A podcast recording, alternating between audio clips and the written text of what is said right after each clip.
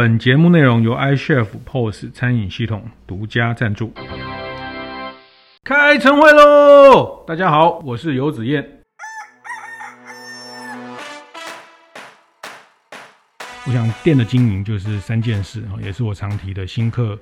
进得来，熟客会再来，好，那还有客单上得来。那熟客会再来是是很关键。那消费频次变高，其实常常是因为新客的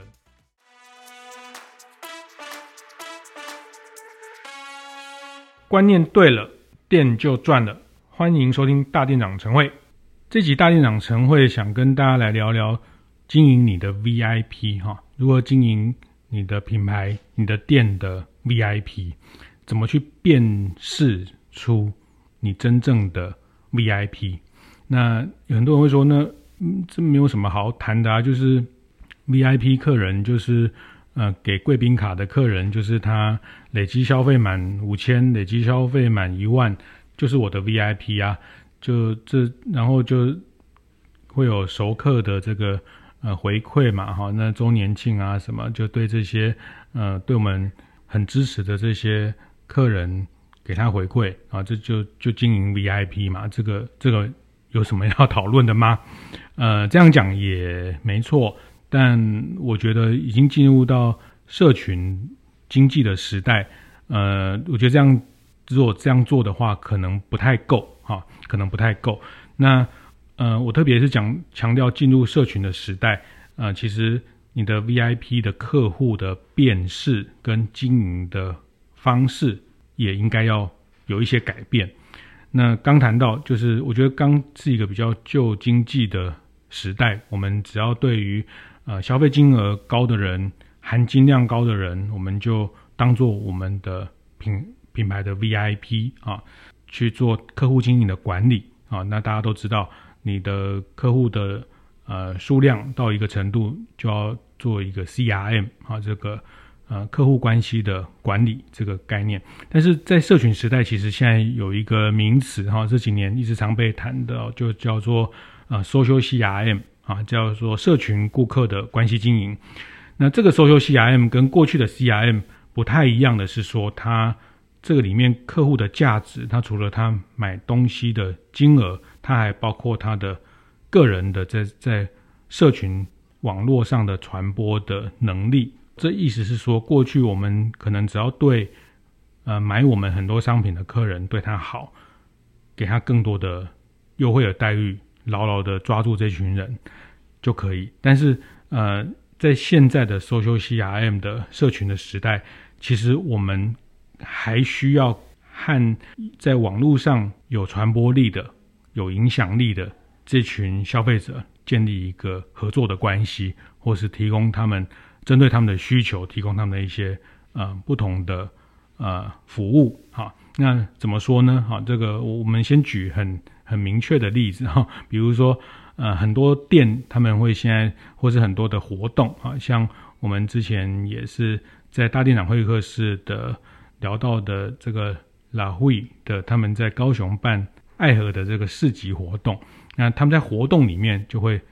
设几个王美墙哈，就是呃已经塞好的这个很漂亮的一个背景，那让呃来参加的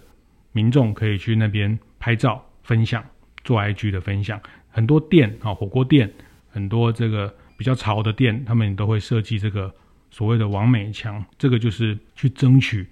这些社群领袖、社群分享者去做的一个一个行销上的投资，或是一个这样的设计哈。那这样的投资其实也包括大家会看到很多的像披萨店、像便利商店、像。呃，麦当劳他们过去都会做过很多亲子活动，披萨店会推这个，呃，礼拜六、礼拜天会推亲子的披萨手做的体验 啊。那呃，便利商店会推小小店长啊。那这个妈妈就是家长会带着小朋友去去，这个都很快都秒杀哈，都都报不到，然后就穿这个很可爱的小小店长的制服啊，在收银台前面结账。在便利商店、在素食店结账，那小朋友这样就看起来就很萌哈，就是卖萌哈。那那这个就会很多妈妈就很喜欢，因为这样的体验非常的独特，然后呃小朋友这样又又很很很特别，然后就会拍照上传分享，也帮这个品牌做很多的分享。那其实从这些这些分享。这些案例里面，大家可以看到哈，就是说，呃，可能过去我们对于只对于 VIP 买很多金额的人去关注，其实已经不太够了。现在我们要对这这些刚举的这些例子，都是在品牌的经营跟沟通上已经投注到一些不是不完全是买我们很多东西的人。而是他们有品牌影响力。那刚举的像不管年轻人或女性哈，其实在呃行销大师科特勒的行销四点零的这本书里面也提到，在数位时代，行销人员、行销品牌沟通的对象就应该摆在女性、年轻人还有啊、网友网友身上哈。那这个意思是说，呃年轻人跟女性的传播的分享的这个。动机跟习惯跟他们的传播的这个效果都会是一个必须去加权的分数啊，所以为什么刚刚讲就是说为什么会会去设计一些像亲子类的这样的体验活动？我觉得很多店家只要设计这样的活动，他就很快得到很多的分享的认同啊。那 Social CRM 里面其实呃简单说就是它其实有有四个象限跟坐标哈，想很明确的用一个比较。理论跟架构性的来跟大家讨论这个 Social CRM，那这个也是奥美他们提出的一个忠诚度指标，就是呃这个象限的右上方其实是呃买我们最多东西、认同度又最高的人，好，那这个当然是一个黄金的 VIP，这没有问题。那象限的左边的上面是买我们的东西很多，但是认同度。不一定很高的人，哈，那有也有这样的人存在，但是他频率不会太高，哈，就是说买我们东西，但是他没有认同，不是那么强烈认同我们的人，那我们要想办法让他的这个购买的频率、购买的忠诚度往右边去移动。那这时候其实有一群忠诚度比较高，但是他消费力不见得高的人，就是一个经营的关键。哈，这样听起来有点复杂哈。那但简单讲就是说，呃，大家只要记得一个原则，就是过去我们只针对消费力高的人做呃这个行销的对象，或是呃推广的对象，或是绑定的对象，其实还要去考虑到另外一群人是忠诚度高，但消费力不不见得高的人。举例来说，诚品书店哈，诚品书店很多文青很喜欢去，但是文青其实口袋的这个含金量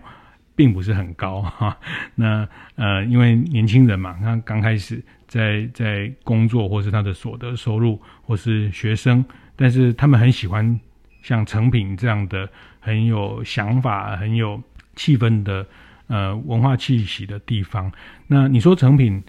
呃，既然他们的含金量没那么高，成品要花力气跟他们沟通吗？当然要啊，因为他们传播力是非常强的啊。那大家会看到，呃，在像成品去年的呃敦南仁爱店要结束的时候，就办了，其实就是很针对的这样的一个社群，去做了很多社群的活动。那这个活动它就会带来一个声量的提高，那会让本来就有在对成品有消费的这群客人。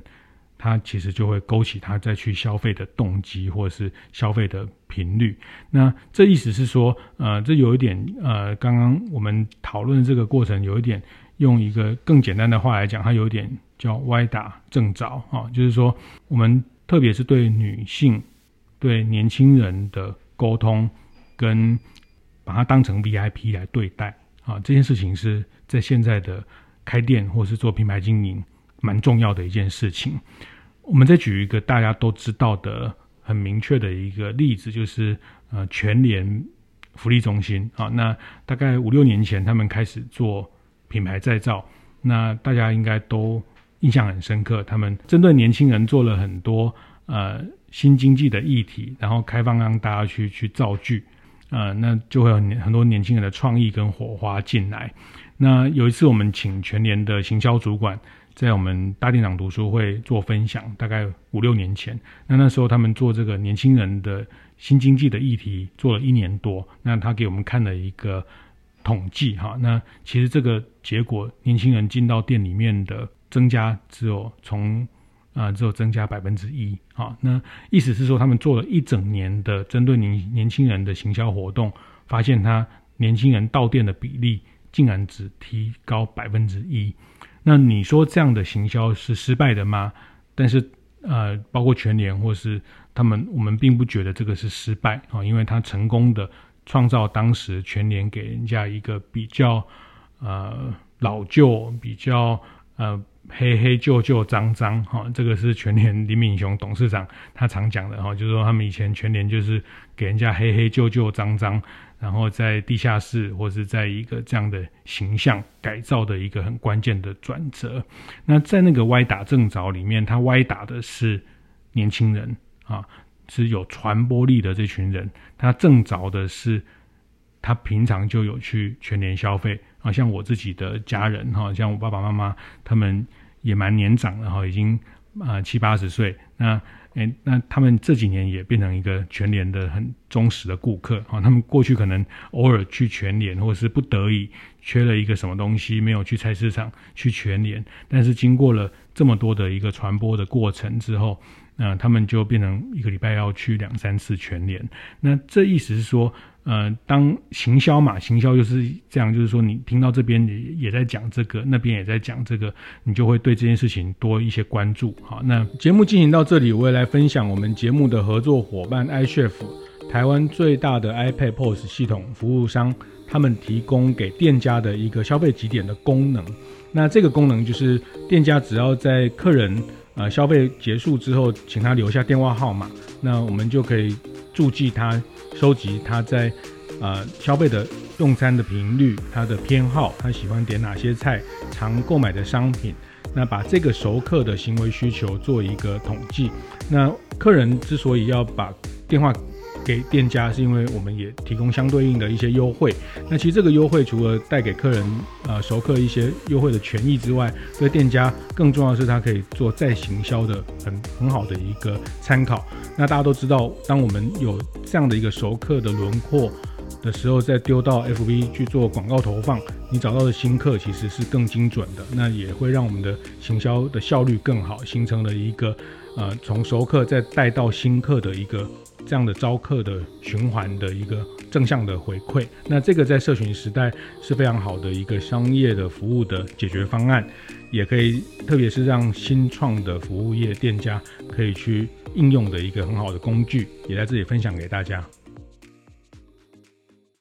因为年轻人的传播，让全年的声量。大家发现通路也呃，网络也在讲，新闻也在谈全联，所以他很自然的到中元节到了要这个过年要准备年菜准备那、食材，他就会自然的想到全联哈。那这个就是透过年轻人的这个歪打，那严格说他并没有办法在第一时间就创造年轻来自年轻人的营收哈。那因为。购物的行为，它其实要经过长期的呃这个培养，或者是经过了一他购物的惯性，他本来就有一些。呃，我记得有一次林敏雄董事长在跟我们大家聊天，他就说，呃，其实在台北的吉林路就有一家全联哈，那隔壁是 Seven 哈，就开在隔壁。他就说他看到很多年轻人啊，就是买一瓶可乐，那明明全联就比较便宜。很多 哈，大家还是走进 Seven 去买哈。那其实这就是一个消费的惯性，它要扭转到呃一个另外一个通路，虽然比较便宜，但是它需要一个很长时间的沟通，它不是一档广告或是一次这个这个去去他们呃把广告做得好像很很潮或是很有趣就能改变。那我特别会强把这个观念提出来跟大家分享，是因为我也看到。很多的品牌跟店家，呃，可能是面包店，可能是餐饮店啊，那可能是呃衣服饰店，那他们都很想要经营年轻的课程啊，那就会想说去找网红，去找部落客，去找这群跟年轻人能沟通，或是说这个能发挥影响力的这群人跟年轻人沟通，但是他们大概做了一两档之后，他们都会觉得很挫折哈，因为他们觉得花了很多钱，那但是并没有得到相对应的效果啊，就是说他们觉得呃花了预算在对年轻人去沟通，但是年轻人并没有进到这个品牌，进到这个通路的提代率或消费金额并没有马上就变好。那但是呃我我其实。常会跟这样的店家去讨论，就是说，呃，这个是一个赢得声量哈，在在后面才会让忠诚的客人再多更高的频次的消费。那我还是讲，就是说，基本上哈，我想很多人做经营就知道，熟客还是我们整个店的核心的来源哈。那嗯，我想店的经营就是三件事哈，也是我常提的，新客进得来。熟客会再来，好，那还有客单上的来，那熟客会再来是是很关键。那呃，熟客的比例大概都是，那怎么让熟客的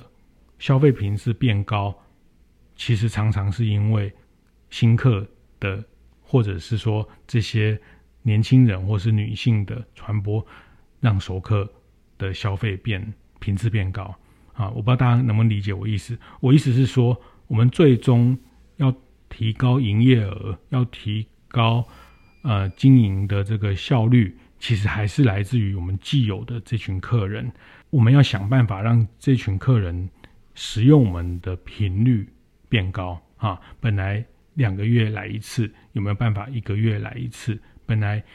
两个礼拜才来一次，有没有办法两个礼拜来三次？那这个过程其实呃，除了对他。